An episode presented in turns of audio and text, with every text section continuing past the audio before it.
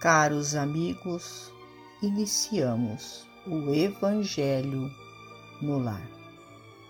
Rogamos a Deus, nosso Pai, a Jesus, médico de homens e de almas, o amparo e o auxílio, para que juntos possamos orar por nós e por todos os nossos irmãos necessitados. E se não for, ó Deus, pelo merecimento de cada um de nós, que seja pela vossa misericórdia divina.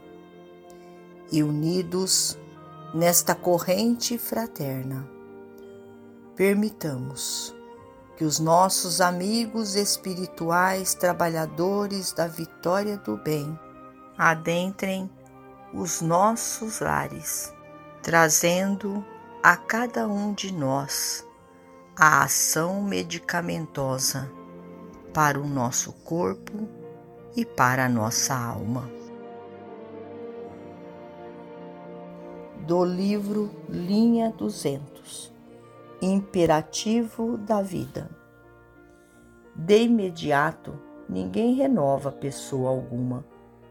O Criador imprimiu tamanha originalidade em cada um de nós que toda criatura é alguém com traços inconfundíveis.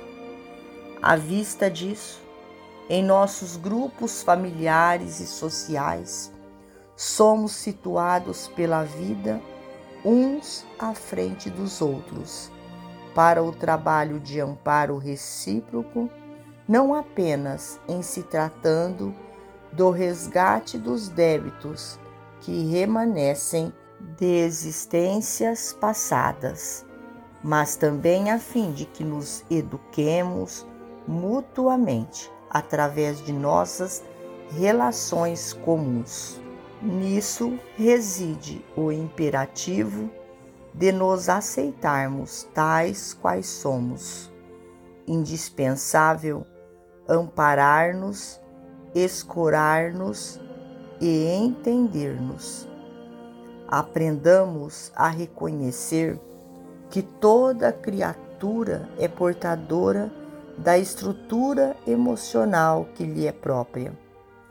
Se já experimentas a segurança psicológica suscetível de suportar os lances difíceis da caminhada humana, não te esqueças de que os outros, notadamente aqueles que te cercam, nem sempre já conseguiram a resistência espiritual que te caracteriza. Nas horas de provação, não exijas deles atitudes semelhantes às tuas. Esse ainda não tolera agravos pessoais sem que se lhes desajuste a sensibilidade. Outro, por enquanto, não aguenta prejuízos sem molestar-se. Aquele não sabe separar-se, mesmo por alguns dias, das pessoas amadas sem abater-se. E aquele outro ainda ignora como atravessar qualquer problema afetivo sem lesar o próprio coração. Ante os obstáculos daqueles que mais amas, ou renteando as tribulações de quantos desconheces, não pronuncies palavras de condenação. Oferece-lhes reconforto e coragem. Exigências poderiam transformar-se neles na chaga invisível do desânimo, precursora de enfermidade ou desequilíbrio. Efetivamente, de improviso, não conseguimos renovar a ninguém. No entanto, podemos reanimar quantos caiam ou sofram em nossos caminhos de experiência com alguma fatia de esperança.